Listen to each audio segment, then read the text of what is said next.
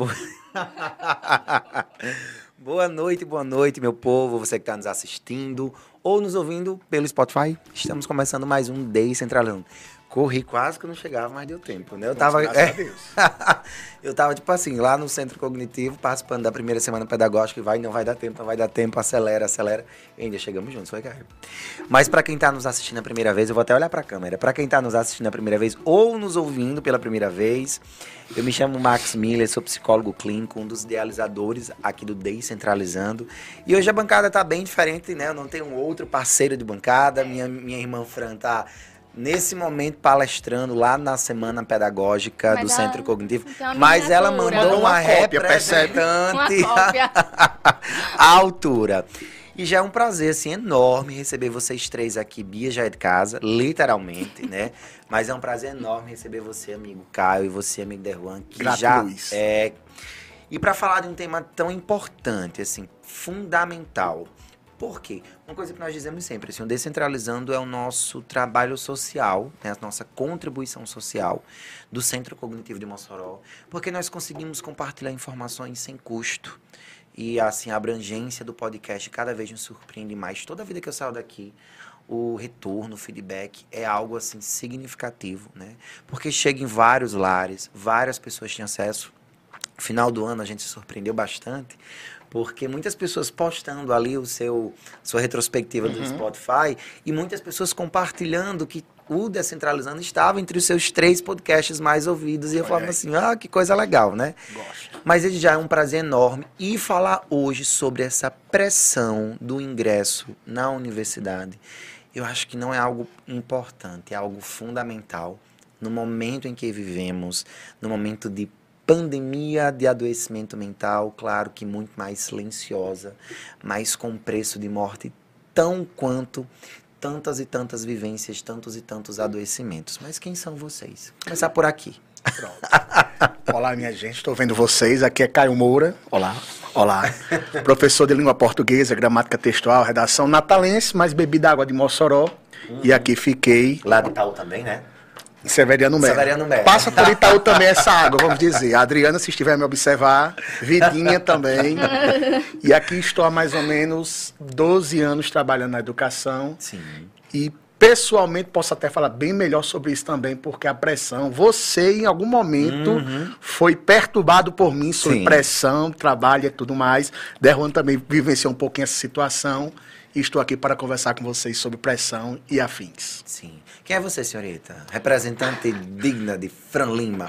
Até o look, você percebeu que até o eu look. Eu até comentei com ela quando ela disse, meu Deus. Eu acho que ela foi. Ou ela fez aquele estudo da roupa da outra. Fez aquele, ela fez aquele estudo da, dos tons e tudo mais. Sim. Bateu, bateu. Eu nem precisava pagar dois, né? Porque o dela já dava já. certo mandar uma. Mas se apresente quem é você. Eu sou Beatriz, filha de Fran, que, é... que geralmente está aqui na bancada. Tenho 20 anos, fui aluna desses dois dessas duas pessoas maravilhosas aqui. aqui ela inventou a palavra agora, eu, eu senti. Não, eu juro, eu tava procurando, desculpa, estava pescrutando uma palavra à altura de, de vocês oh dois, God. entendeu? Não, mas brincadeira à parte, eu fui aluna deles dois, então, assim, uma honra estar aqui compartilhando esse momento com vocês. Muito obrigada por terem aceitado o convite. E é isso, sou estudante de medicina e a conversa vai ser boa. Muito. E você, senhorita, nos conte. Boa noite, pessoal. Né? Meu nome é Pablo Derruan, né? Eu sou biólogo, professor de biologia e hoje atuo na coordenação pedagógica né, de uma escola aqui de Mossoró. E assim, quando o Max fez o convite, eu não pensei duas vezes, né? Pela temática e a necessidade de conversar sobre, Sim. né? E a gente ter esse contato com essa demanda é, diariamente, né? Por mais de uma vez por dia, a gente acaba assim numa responsabilidade, né? Quando você colocou no início da sua Sim. fala, achei muito interessante essa responsabilidade social. Então, assim, muitas pessoas que possam nos ouvir talvez estejam nessa condição e não saibam o que fazer minimamente nem para onde Sim. começar, né? De, de, de qual caminho trilhar para tentar minimizar esse sofrimento. Né? Então, talvez a gente possa contribuir positivamente, trazendo um pouco das experiências e vivências né, da clínica, da escola, das escolas, né? E de, e de tanto progresso que a gente tem. Uma coisa que eu fico me perguntando, já para jogar uma uhum. primeira pergunta para vocês, hoje nós temos comercializado a educação. Sim. Né? Isso é um processo natural e nós não temos como ir em desencontro, infelizmente, mas eu acredito que nós podemos ver formas ou construir formas de tornarmos isso menos doloroso é, ou menos adoecido para as pessoas que estão no processo de formação inicial de vida. Eu não falo só psíquico, mas social, emocional. Nós podemos ser jovens e podemos enfrentar esses desafios que é a nossa formação inicial, que é os primeiros anos ali da vida profissional que ainda está ou ainda é os primeiros anos da escola, é o ensino médio, é a universidade. Mas é minha primeira pergunta para vocês. Por que um momento que deveria ser algo prazeroso, que deveria simbolizar uma conquista, que deveria simbolizar uma vitória, digamos assim, tem se tornado algo tão perigoso? O que é está acontecendo com os nossos jovens? Aí, quer começar? Eu vou, vou falar que você é bem sucinta. Sim, por favor. Eu acho que a resposta dessa pergunta está na sua própria pergunta, no, no, início dela, quando você fala da comercialização. Uhum. Hoje, você não vê mais, não, vê, não enxerga mais, é, hoje há muito, há muito tempo, na verdade, né? A escola como um, um lugar que você vai conquistar aquilo para você. Você vê uma coisa, uma coisa que você vai conquistar aquilo para a escola, independente da escola. É, um, é uma capitalização, um, um capital que roda ali. Do mesmo jeito que hoje a medicina é um, um monopólio é, capital financeiro, Sim. né? A, a escola, a aprovação, todo, tudo isso também é. Então, o, o tema hoje é o processo após sair da, da, da escola, né? Mas e o processo dentro da escola. Dentro. Sim. Entendeu? E vocês que estão na, na vivência hoje, a escola, Bia, que saiu há pouco tempo, né? Três anos. Três anos. É muito jovem adoecido. E assim, como é que vocês lidam com essas realidades? Eu não sei se eu posso afirmar de maneira categórica, mas eu acho que existem aí algumas coisas atreladas. Primeiramente, pressão, esta palavra, eu acho que vocês vão concordar comigo. Sim, sim. Para se chegar a um outro patamar da vida, vamos tirar a parte da universidade, que querendo ou não é nosso foco hoje. Sim. Mas se você quer almejar um outro patamar, haverá algum tipo de pressão. Mas eu vejo que existe uma necessidade por trás. Qual é o suporte que você terá para passar por essa pressão? Então, por exemplo, cobrança justa eu acho que ela se faz necessária para demonstrar até um cuidado. Não sei se vocês sim, vão entender sim, o que eu estou dizendo agora rapidamente. Mas qual é o suporte que eu estou fornecendo a você, enquanto estudante, para passar por essa trajetória de cobrança justa, realmente digna, para alcançar alguma coisa? Formação de conhecimento dentro das instituições de ensino, uma aprovação na universidade, quem sabe posterior à universidade, do mercado de trabalho. Eu acho que o primeiro passo é dentro de casa, sabe, Derruan? Sabe, Bia? Sabe? Sim é a questão de o que está acontecendo para dar esse suporte básico para passar por esse processo de impressão. Será que a família está atenta às individualidades, às necessidades e fazer com que aquele seja um pouco menos doloroso? Sim. Porque doloroso será. Eu acho que todo mundo aqui concorda com isso também. Uma jornada de crescimento, autoconhecimento, não é nada de teletubbies. Hum. É muito mais filme de terror, às vezes, do que paz e amor. Sim. Eu acho que a palavra, talvez, para resumir, seja esta qual é o suporte que está, que está sendo, sendo fornecido. E se não existe suporte, chega ao que você falou como consequência, Sim. Max. O adoecimento cada vez mais cedo de estudantes, venhamos e convenhamos, de professores, Sim. profissionais da educação também, porque nós todos estamos inseridos nessa Mesmo, realidade de cobrança, Sim. pressão e afins. E é como você estava colocando, né? Eu já estendo, Derron, antes Sim, de você falar, acho que é para tornar sua pergunta ainda mais. E não é um caso, não são dois Vários. casos, é o coletivo. Isso é tão gritante de uma forma que, na reforma que houve em relação ao novo ensino médio, né, a BNCC, que foi implementada no, na, no, na escola, na educação básica como geral, se pensou em trabalhar com as competências socioemocionais. Né? Então, assim, já se visualiza de uma forma tão latente, tão gritante, essa realidade de dificuldade, né, que a escola percebe que há uma necessidade de trabalhar não apenas com formação conteudista, né, cognitiva apenas do, do educando, e sim na formação integral. Então, o primeiro ponto de, de análise é você parar para ver que o indivíduo que você está formando, ele não é apenas um produto que vai passar para um mercado, né? Uhum. Mas sim é um você está formando um ser humano que ele precisa, se ele vai passar por essa pressão, que querendo ou não é inevitável, né? Que como é que ele vai chegar a passar por aquilo ali, né? Então, Hoje se fala numa revolução 5.0 na educação. E essa revolução 5.0, ela fala justamente desse incremento mais positivo ainda das habilidades socioemocionais profissionais, né? Que os nossos alunos, né, nossos jovens, eles praticamente têm muita dificuldade em relação a isso, né? A lidar com si mesmo, lidar com o outro, lidar com, com a sociedade e principalmente lidar com a sua família. Sim. A família é um papel, é, é uma instituição importantíssima né, nesse Sim. aspecto do acolhimento e essas cobranças. É, eu digo sempre para alguns amigos, compartilho essa fala com alguns é, é, pacientes, principalmente pacientes que ainda estão nessa fase da construção da vida profissional. Nós vivemos hoje imersos, submersos em uma realidade muito descontextualizada do que de fato é real. Né? As redes sociais elas estão aí para nos fazer acreditar nem sempre de fato do que é real. E eu digo muito, essa ideia de que nós precisamos vencer até os 30 anos, de que nós precisamos ter construído um grande império, de que nós precisamos ser bons, é, é, bons profissionais, profissionais bem-sucedidos. Casar, ter filho, tem todo o manual na Isso está nos adoecendo e aí eu lanço essa pergunta: não, mas eu posso decidir a minha profissão aos 30 anos, eu posso errar aos 35, eu posso vencer aos 40, eu posso ter sucesso aos 45, 50. Então, essa métrica social de que aos 25 nós precisamos já ser pessoas de sucesso faz com que o nosso adolescente ele se cobre numa perspectiva que nem ele mesmo tem condição do porquê que ele está se cobrando. Ele nem entende do porquê está se cobrando. Então o resultado disso não é outro, é o adoecimento mental. Então nós precisamos não refazer a ordem social, a cultura, o padrão social, porque nós não vamos conseguir. Né? Nós sabemos que é algo muito mais estruturado. Mas aí nós precisamos buscar essa mudança nesses microespaços. E onde é que eu encontro a família? Né? E esse processo aí volta para o que nós sempre conversamos aqui. O autoconhecimento ele é necessário. Porque se você coloca como regra vencer aos 25 anos, é muito difícil.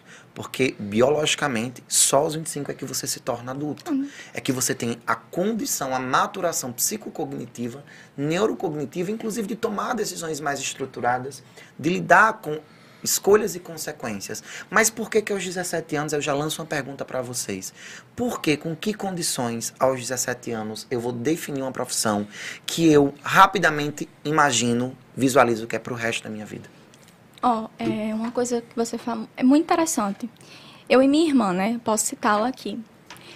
Aos 14 anos eu já sabia exatamente o que eu queria, tudo planejado a, a dedo o que eu queria para minha vida. Os dois acompanharam, e o meu foi o mais, foi o excesso, não Sim. foi a falta. Sempre foi o muito, né? Sempre foi o 8 mil. E quando eu, eu saí. e quando eu saí, eu já saí praticamente encaminhada. encaminhada já, já estava ali com minha cabeça academicamente falando, maturada e etc. E minha irmã é, termina o ensino médio esse ano, né? E a gente conversando essa semana, ela chegou para mim e fez: Bia, eu só tenho 16 anos e me, ano que vem eu vou estar na faculdade. Como é que eu tenho que escolher o que é que eu quero fazer minha vida inteira com 16 anos? Aí eu fiz: Meu amor, você não tem que escolher. Você não precisa escolher. Ela fez: Mas você entrou com 17. Eu fiz: Mas eu sou outra pessoa. Viva, eu quero que você, ó, viva. Porque hoje ela tem uma saúde mental boa então, assim, eu disse, preze, viva, curta o processo. Para mim, esse é um dos grandes defeitos de pessoas que desistem. O, o porquê que as pessoas desistem? Pessoa, as pessoas elas não curtem o processo. Elas não aproveitam aquilo. Elas querem tanto chegar na faculdade, uhum. chegar no. E vai, e vai, chega na faculdade, quer terminar, quer chegar no, no inter... Enfim. E elas não aproveitam o processo. E assim, o que eu disse à minha irmã, né, com 16 anos, que faz 17 esse ano e termina a escola, eu fiz aproveite o processo. Eu acho assim também, juntando dois pontos agora. Comercialização, processo. Para se chegar a esse sucesso na universidade, o que é que a gente está prometendo sinceramente para isso acontecer? Sim. Vocês já perceberam a quantidade de gurus que vão atenuar processos para se chegar a algum ponto, sinceramente? Vocês conseguem perceber quantos sim, gurus sim. da psicologia conseguem promover curas milagrosas, quantos professores prometem a biologia em 10 dias, sim. quantos professores prometem a redação em 5 horas e assim por diante, quantos alunos vendem modelos perfeitos de estudo de medicina. Então, é uma comercialização, evita-se o processo, não há crescimento mais algum. só é existe, é só existe uma necessidade: alcançar Sim. um objetivo rapidamente, sem dor, e demonstrar para a sociedade esse objetivo alcançado. Aí quando você chega na universidade, você já foi professor universitário, qual é o tipo de estudante que está a chegar à universidade? Não, completamente adoecido.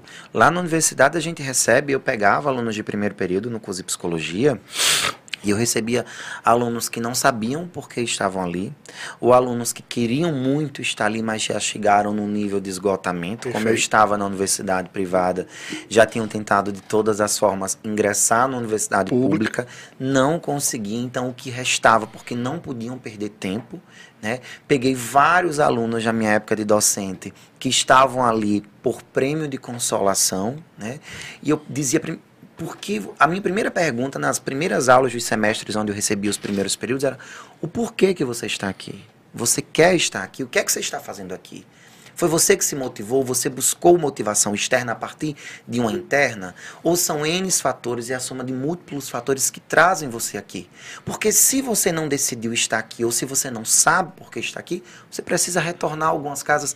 E não é nem retornar, você precisa parar, compreender, fazer esse processo de autoanálise para aí sim encontrar uma resposta e poder seguir porque senão o resultado não vai ser positivo. É uma das coisas muito interessantes essa questão do tempo e da organização, hum. né? Porque o que é que acontece? Nós temos um ensino fundamental de nove anos.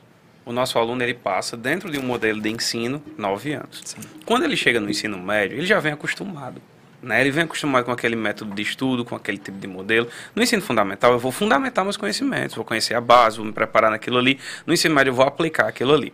Só que eu passei nove anos repetindo algo de um jeito, num mesmo esquema, e em três anos eu tenho que mudar a chave. Então, muitas vezes esse aluno não consegue virar essa chave na primeira série, e na segunda série, quando ele vai perceber, já perdeu muito o foco da primeira, chega na terceira série precisando já estar às portas de um processo de, de avaliação, né, para o ingresso né, dessa cobrança desse passado.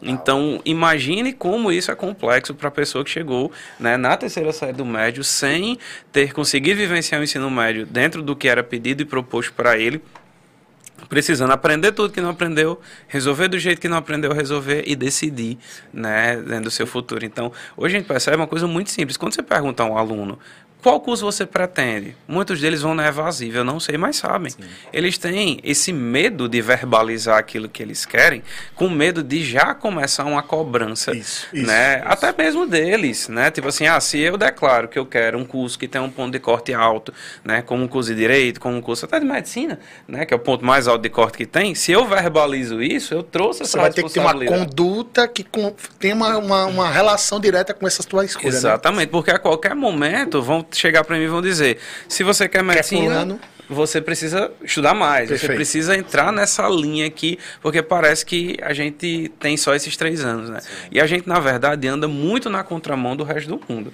Né? Caio sabe demais que nas escolas fora do Brasil, elas não funcionam dessa forma. Né? A gente, o aluno ele sai do ensino médio, né, do high school, direto para o trabalho ele vai ou para uma formação técnica ou direto para o trabalho, porque ele vai viajar, ele vai viver. E depois, porque lá se paga bem por esse, por esse tipo de trabalho, né? Então você consegue juntar um dinheiro e fazer. A universidade é basicamente uma escolha para um refinamento da alma. Se você quer aprofundar um conhecimento, aqui é o contrário, né? É, Tem não. que escolher logo a universidade para entrar no mercado de trabalho com algum tipo de é, capacitação para isso. É um pré-requisito. Você tem que ter a graduação. E hoje a graduação, né, por conta do, de outras formas de graduação, se tornou pouca coisa. Agora você tem que ter uma pós-graduação. Pós-graduação, mestrado, né? então, pós-doc. O aluno já chega com. No ensino médio, eu já estou com toda essa carga de pressão. Pesadíssimo. Muito grande. Eu tenho que decidir o que eu vou fazer agora, o que eu vou fazer depois, depois do agora. É muita pressão para ser colocado, sabe? E assim, Max, uma das perguntas que eu sempre faço, já botando outra, outro assunto assunto no meio. Mas seguindo essa lógica, quando a gente tem reunião de família lá na escola, uma das primeiras perguntas que eu faço é: vocês já fizeram o Enem? Por que, que eu pergunto em relação ao Enem? Né? Porque é a principal prova que a gente tem aqui na nossa região. E pouquíssimos pais levantam a mão. Eu disse, então vocês não sabem o que, é que vocês estão cobrando dos filhos de vocês. Né? Se eu não conheço o processo pelo qual eles vão Verdade. passar, né? como é que eu posso simplesmente chegar e dizer, eu quero que você passe, eu exijo que você passe né? nesse tempo, nessa questão. Então, eu sempre os convido né? a, a participar do processo, né? para eles entenderem. Não, como é que eu posso ajudar meu filho? Primeiro, entendendo o processo. Né? Se você não entende o processo, como é que você vai realmente ajudar? Sim. Então, são muitas pressões, são muitos fatores que precisam ser, ser visualizados, desconstruídos, analisados, né? recalculados, né? colocar margem de erro. Né? Porque muitas vezes eles não enxergam e tem margem de erro. Eu tenho que passar, eu tenho que passar. Porque eu passei 14, 15, 16 anos na escola, então eu tenho que dar esse resultado, eu tenho que devolver né, essa, essa, essa questão. Então, é uma prestação social, né? É.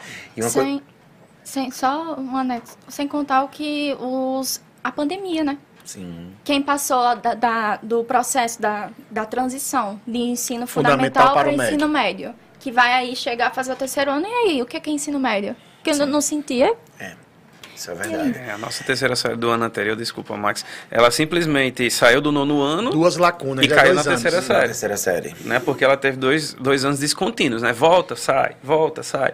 Né? Então, saiu do. Imagina, olha, saiu do nono ano e caiu numa terceira série. Não, não, não eu que não tinha pandemia na minha época, fiquei como fiquei, imagina.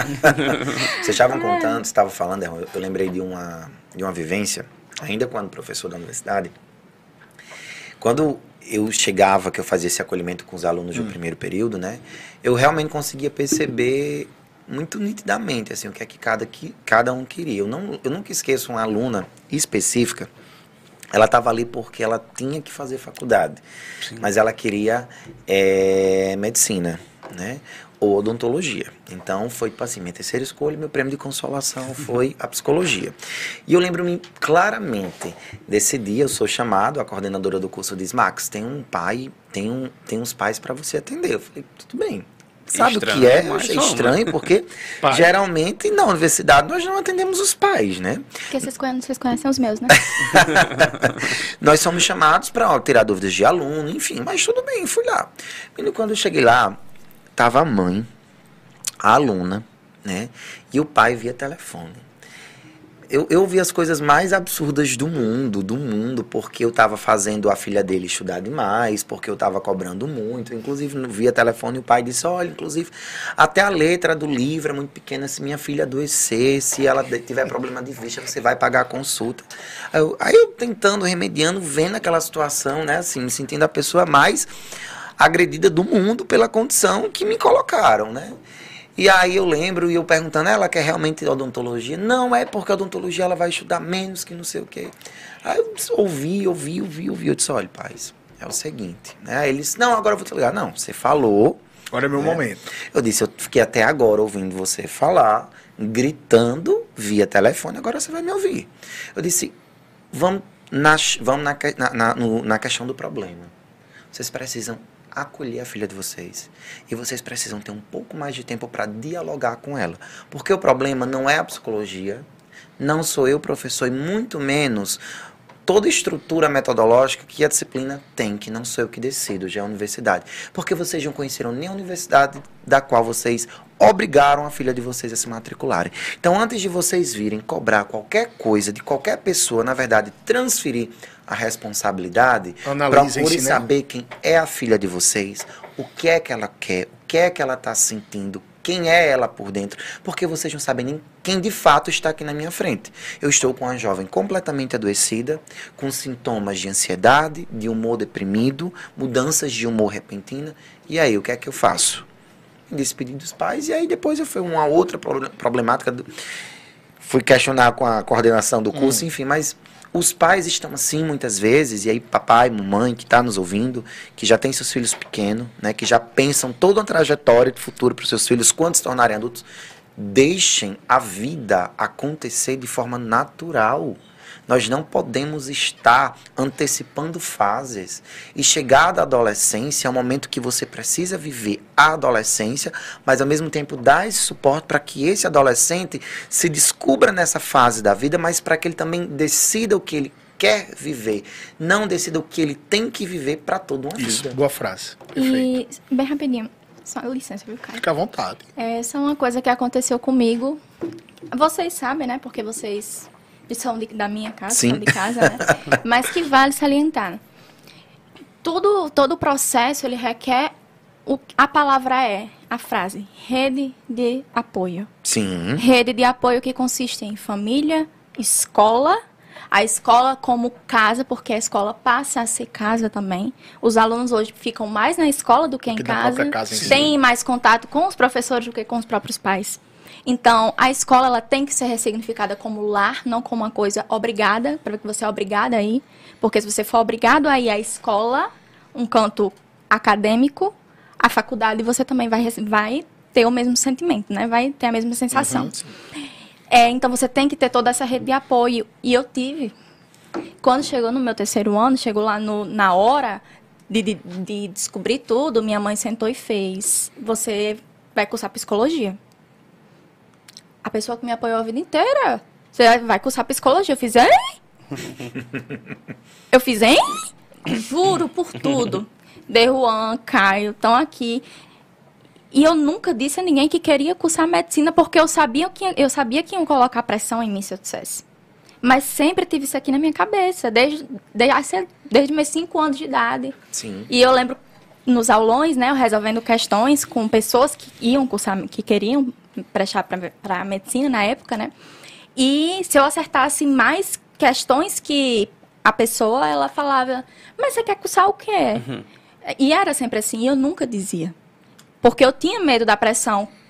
A pressão externa já ia ser grande. Sim. E ia aumentar a minha interna. Uhum. Então, tem essa questão da rede de apoio e também tem essa que entra família, entre escola, entra professor, entra contato, aluno, professor, professor, aluno. Tem que, tem que entrar tudo, porque ali é, é onde o aluno, onde o sujeito ele vai deixar de o, o sujeito vai deixar de ser sujeito e vai passar a ser indivíduo e posteriormente pessoa indivíduo na condição de ser individual hum. e ali na condição de, se so, de socializar Social. e se tornar uma pessoa. Uma, uma, uma telespectadora mandou a seguinte pergunta. Sim. É eu fico abrindo, né? Porque às vezes chega. ao é, vivo. É, ela, ela perguntou assim: se vocês, na condição de professores, quando percebem que um aluno está adoecido, hum. Né? psicologicamente. Hum. Se há uma dificuldade de vocês conseguirem levar essa informação para os pais. Inclusive, eu, eu acho dificuldade que para essas coisas. Cara, é o seguinte, se, se, se Caio Moura ele tiver com um tele, o telefone dele perto, ele, ô oh, minha senhora, é o seguinte, sua filha, assim, assim, assim, ele manda até cinco dissertações, se você quiser. Falando por mim agora. Sim. Você quase que fui seu paciente porque eu estava já adoecido você, com o trabalho. Você foi o meu corrigindo minha redação, viu? O, o auge dele foi corrigindo minha redação. Pronto. Foi aí que eu percebi algumas coisas em é, Beatriz. Casos Pronto. de família. Pronto.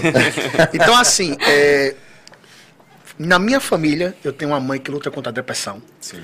Eu sou, no caso, determinado como síndrome de burnout, Sim. excesso de trabalho. Tem uma mulher que não existe nenhum problema, todo mundo conhece, tem um problema com ansiedade e tudo mais. Então, de natureza, já tenho como ter esses traços na minha vivência. Eu olho assim, bato o olho, o ambiente, eu digo, existe algo.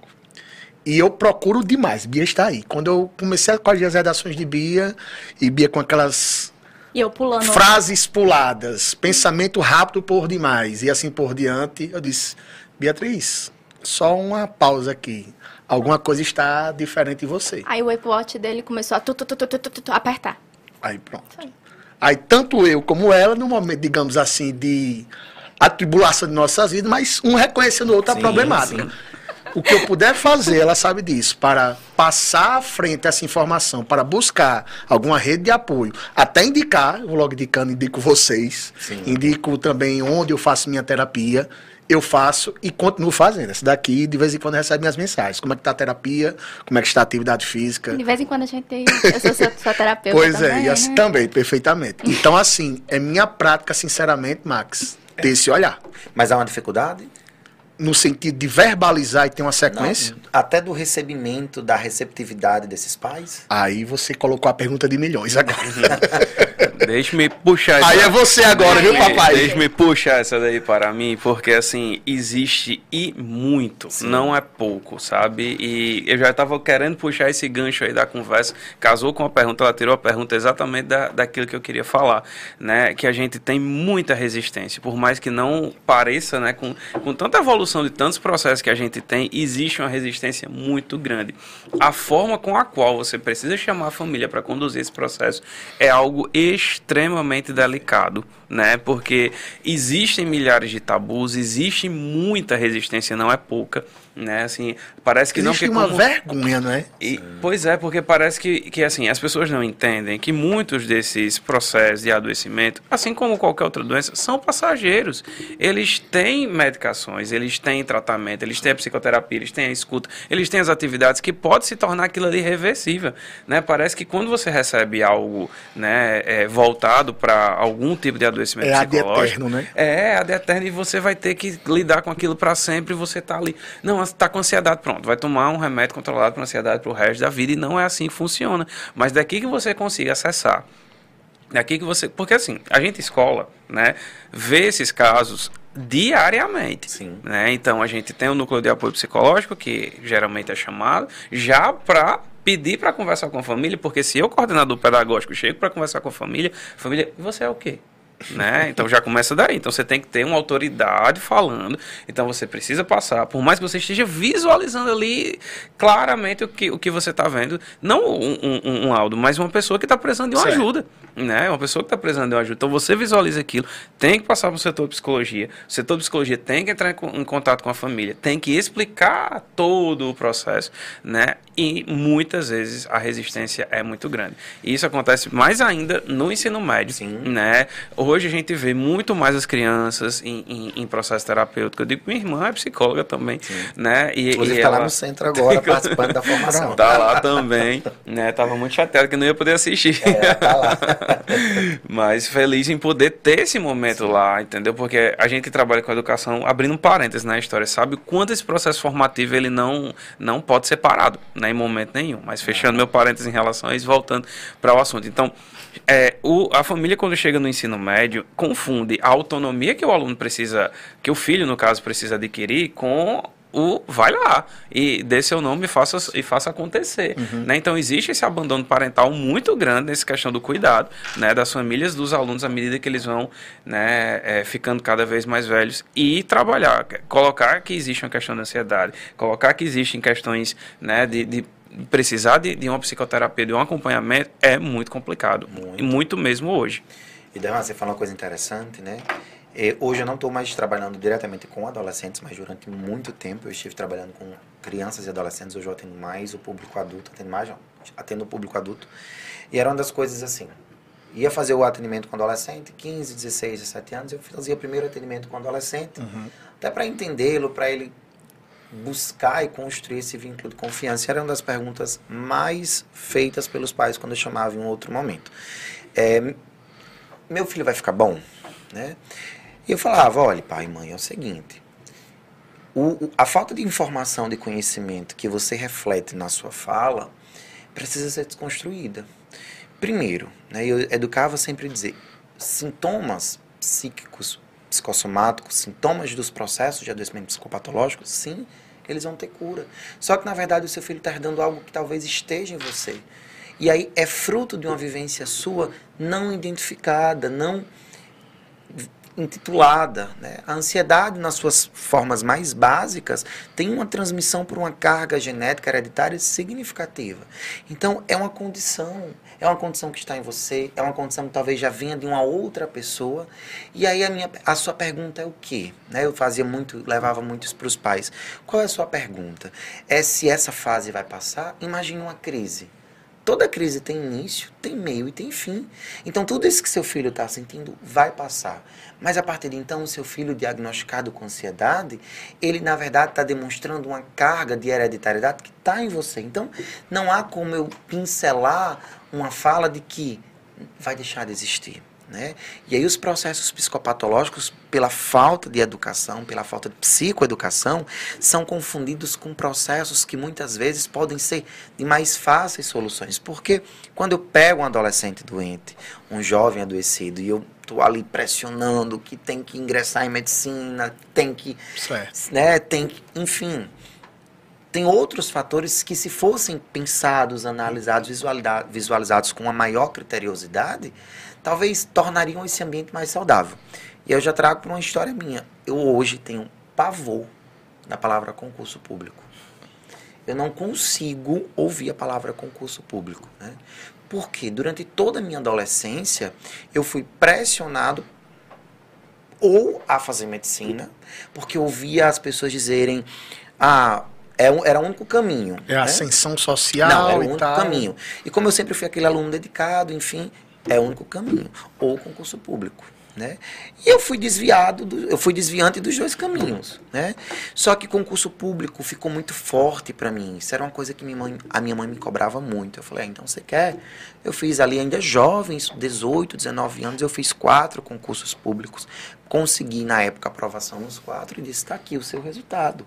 Mas não é o caminho que eu quero né? Então hoje eu percebo que nem todos os jovens até pelo contexto sociocultural conseguem ter um pouco dessa autonomia. Nós somos felizes ainda né? Bia não está na nossa geração. Mas sou feliz. É, não não duvido quando eu falo não, nós na, na sequência do pensamento é, dele. nós somos muito felizes de não termos ainda tanta pressão social por esse mundo tão tecnológico, tão mercadológico, tão capitalista, tão competitivo, né? Você vem num momento ainda você vem num momento muito forte. Quem vem atrás de você, Aí, saúde total. mental zero.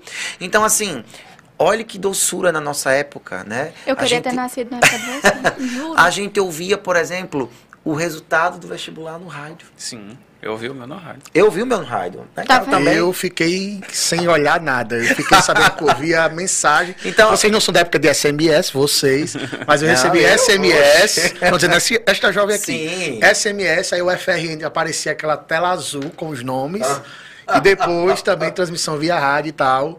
Aí eu não acreditava, acreditava em ninguém, na verdade. Só Sim. depois de um certo tempo que eu vim acreditar e tudo Sim. mais. Eu acho que vocês pegaram a época, por exemplo, na minha época, né? Não tinha cursinho. Não tinha aulões. Era o, o início. Eu acho que na minha época eu estava pegando o início. Estava, estava ali iniciando, engatinhando. A gente via ali um professor ou outro reunindo alguns alunos, né? Era PSV, era, enfim. Isso, lá em João Pessoa, pegava, PSV. Você pegava ali aquele livro, você sentava e tal. Só que hoje, essa pressão, Bia, que você viveu, que sua irmã está vivendo, que os jovens que estão na sua idade, que ainda não conseguiram ingressar no curso de medicina, vivem, nós vivemos, só que em outro formato. Né? Não é que não existia na nossa época adoecimento mental, sempre existiu. Só que esses fatores socioculturais, hoje eles estão muito mais escancarados, Perfeito. muito mais em desordem na nossa época nós também tínhamos ansiedade, temos, né? Se nós somos diagnosticados com ansiedade agora é porque ela já estava presente, Perfeito. adormecida há muito tempo. Sim. E não vamos nos curar, nós somos pessoas ansiosas, estamos enquanto condição, mas os sintomas eles vão ser curados, principalmente uhum. as crises. Mas aí minha pergunta para vocês, hoje, vendo, acompanhando os adolescentes, os jovens de hoje, vocês acham que há uma prospecção de melhora? Eu não sei, porque eu vejo que a gente está vivendo a real caverna de Platão. Chegou agora para concretizar com tudo. Sim. É imediatismo via redes sociais. Volto a frisar esta palavra: imediatismo. As crianças estão imediatistas, os adolescentes estão imediatistas. E isso talvez seja um reflexo muito grande de uma aliança. Redes sociais, pais. Pandemia. Pan pandemia também. Mas rede social e uma família que busca a perfeição, que busca o maravilhoso, que busca a, a, o auge social, juntamente com a rede social, mostrando fulano de tal estudou três dias e passou, fulano de tal fez três dias de exercício físico, ficou no shape, fulano de tal saiu do trabalho, começou a mexer no computador, ficou milionário. Um, Só atalhos, né? Só atalhos. O caminho mais fácil. O que eu sinto mais problemática hoje dentro do processo educacional, Max, Derruan, Bia, Bia sabe muito disso, que eu desabafo muito com ela com isso, é o atalho eu hoje percebo que o jovem, muito mais por uma pressão muito forte dentro de casa, primeiramente, e depois uma rede social que cobra essa excelência, ele quer atalhos. Sim. e numa projeção, como você diz, vislumbrando algo mais à frente, não sei como é que vai ficar. Talvez até pior, talvez. Não sei se eu estou sendo bem negativo. Mas essa prospecção de vislumbrar alguma coisa positiva num mundo tão imediatista, tão repleto de atalhos e tão focado em sucesso a todo custo, de maneira tão rápida, pessoas vão adoecer, pessoas vão morrer. Vamos falar sobre isso também. Sim. E nós, pessoas vão morrer. Já à estão, procura disso. Já estão, né? E nós teremos uma sociedade sempre focada no hiper resultado para ser postado, para não ser aproveitado, para ser simplesmente postado. E isso é, na minha humilde opinião, doentio. Totalmente eu, doentio. Eu visualizo né, uma situação também muito complexa, que a gente está vivendo. É, a pandemia atenuou ainda mais quando a gente estava começando a criar estratégias para conseguir talvez começar a galgar um caminho né, de melhor e reparo para essa situação que a gente está vivendo. Né, o processo pandêmico ele foi pior, porque as famílias tiveram que conviver entre famílias né? Tiveram Perfeito. que ser família e foi muito difícil, né? Porque a conversa, gente, é incrível como o diálogo ele não é existente, né? Eu recebo uma família que diz: "Eu não cobro do meu filho". Seu filho sabe que você não cobra? Não, nunca conversei com ele sobre isso, então você cobra.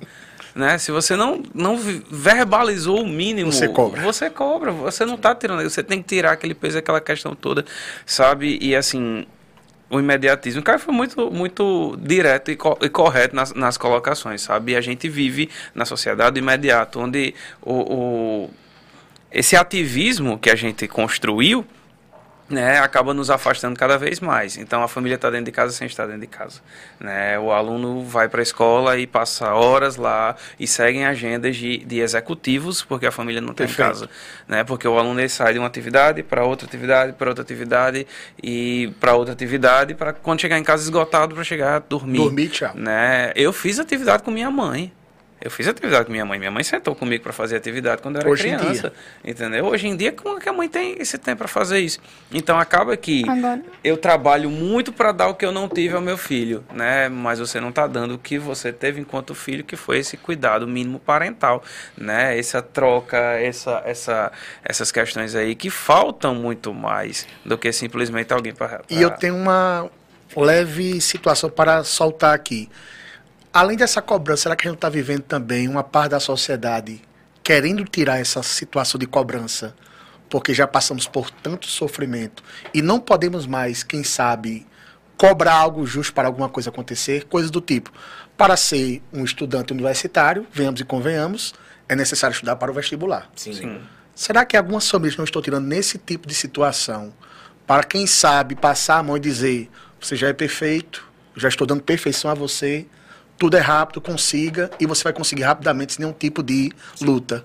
Pode até passar, mas chegando à universidade, qual tipo de estudante que está a chegar lá em termos de embasamento, entendeu? O que eu quero dizer é o seguinte: não cobrar agora, mas a vida em algum momento vai cobrar. Sim.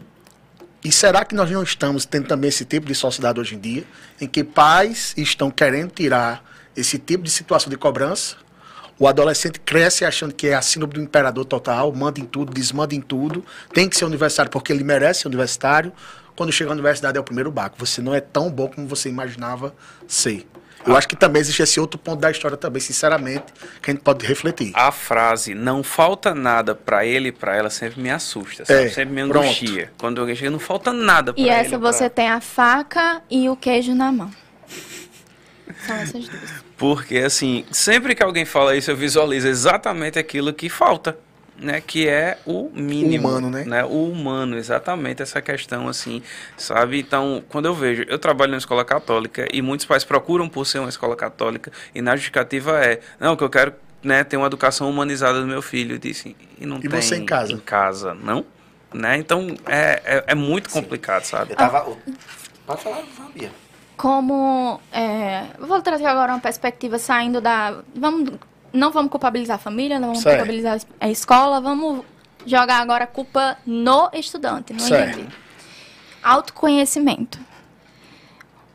O quantas pessoas com 17 anos têm autoconhecimento sobre si? Sobre o que sente sobre o que não sente sobre quem é sobre o que quer. Primeiro você tem que saber o que você quer.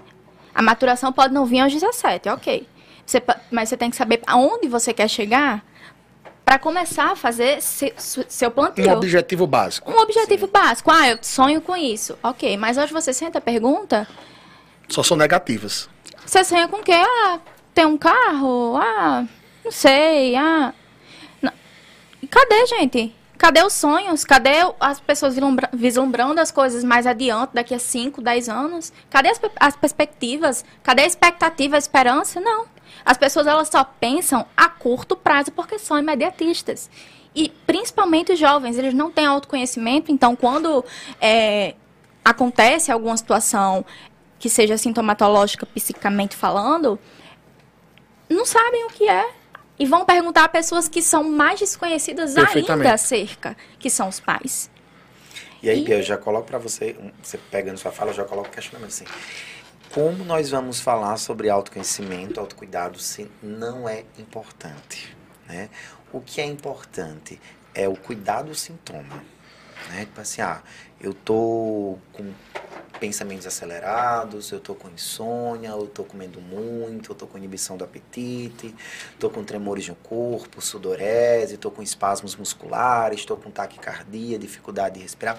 Aí quando esses sintomas eles surgem, porque eu digo sempre que a ansiedade ele é a porta de entrada. Sim. Né? Depois dela você encontra infindas, infindos outros processos psicopatológicos. É quando você se atenta que tem algo de errado. Então assim, nós precisamos mudar algumas inverter algumas ordens é, de acontecimentos, de fatos, né?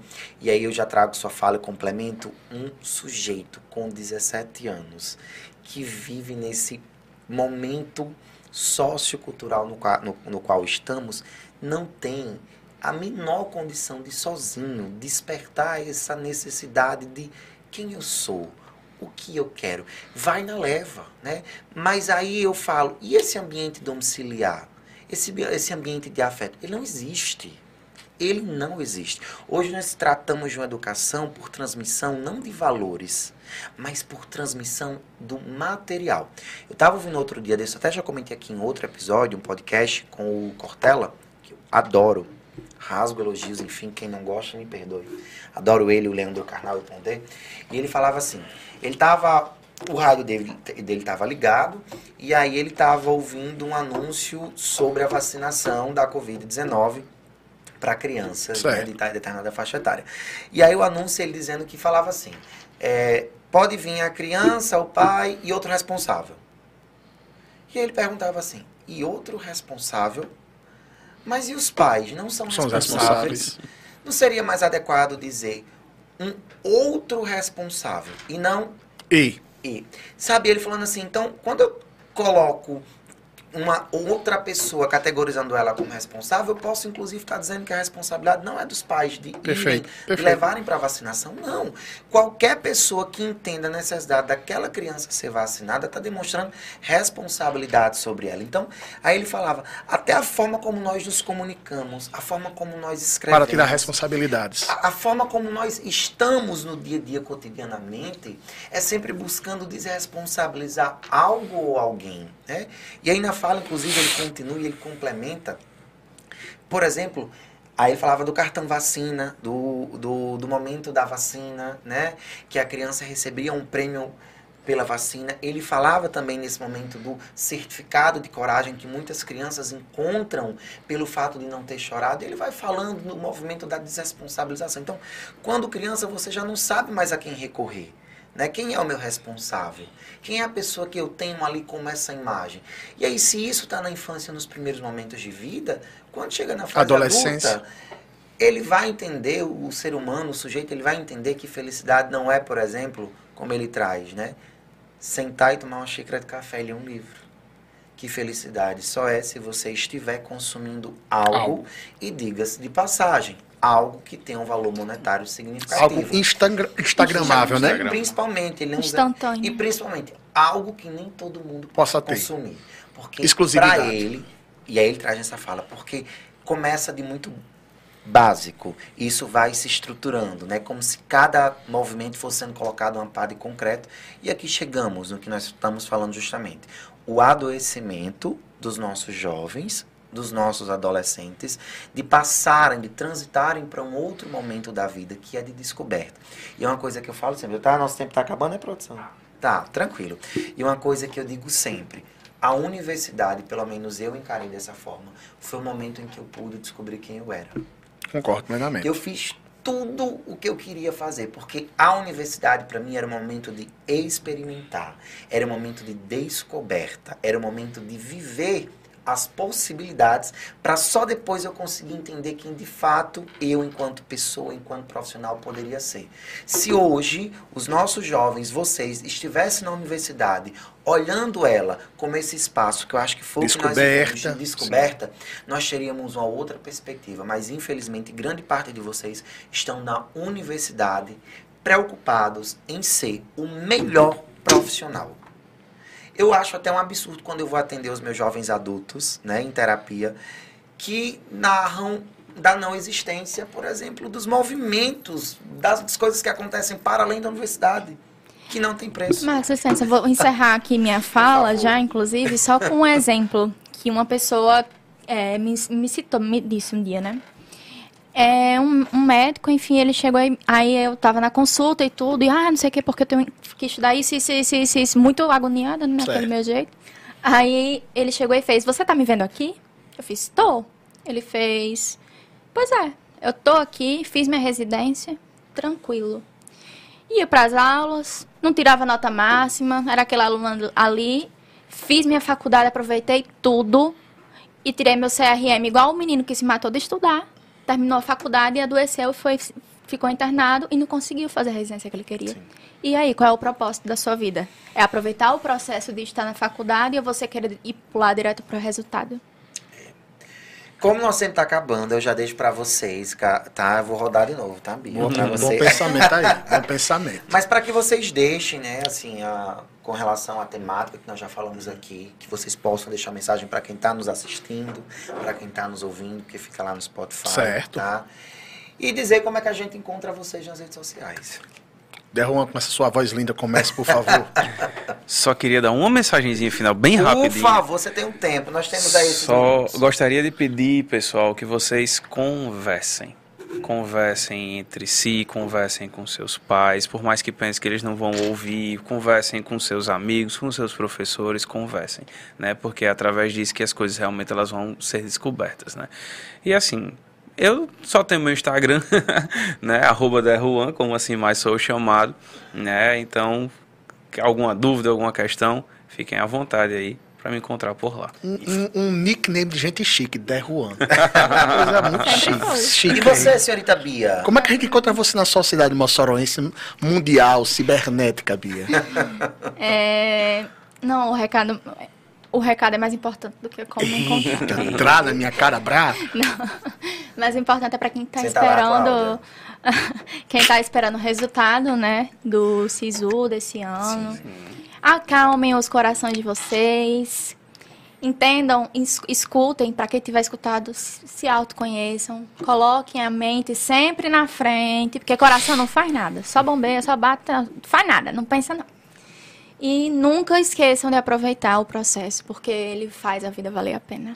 Olha, menina, que frase. Que mulher. Bonita. Que mulher. Que cabelo, que make. E você, senhor Caio? Pais do meu Brasil, pais moçoroenses, conversem com seus filhos, por favor. Eu tive o grande prazer de ter uma mãe muito presente em minha vida, dialogando de todos os tipos de assuntos possíveis e imagináveis: sexualidade, educação e assim por diante.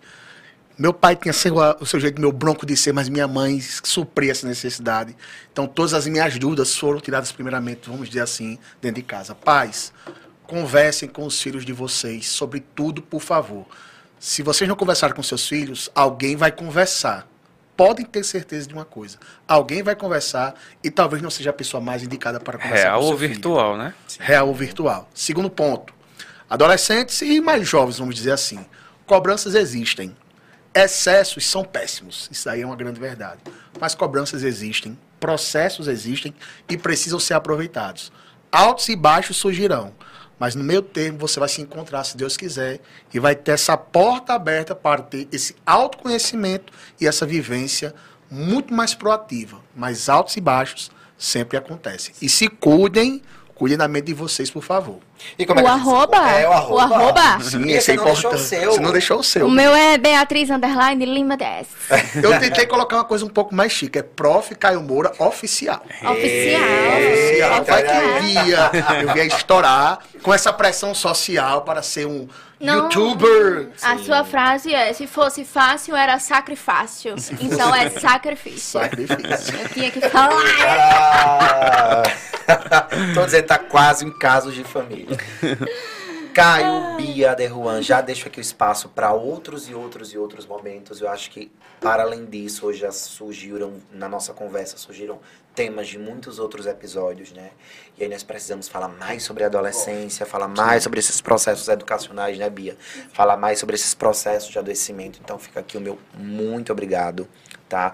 E o Descentralizando tem esse objetivo da gente levar informação, mas muito mais a gente acolher através das nossas falas. E quantos e quantos jovens não precisam se conectar em tudo que nós trouxemos aqui para entender que esse caminho ele é longo e que entre a saída e a chegada é um processo, como o Bia bem colocou. Sim. Eu não tenho como simplesmente mudar isso, não temos.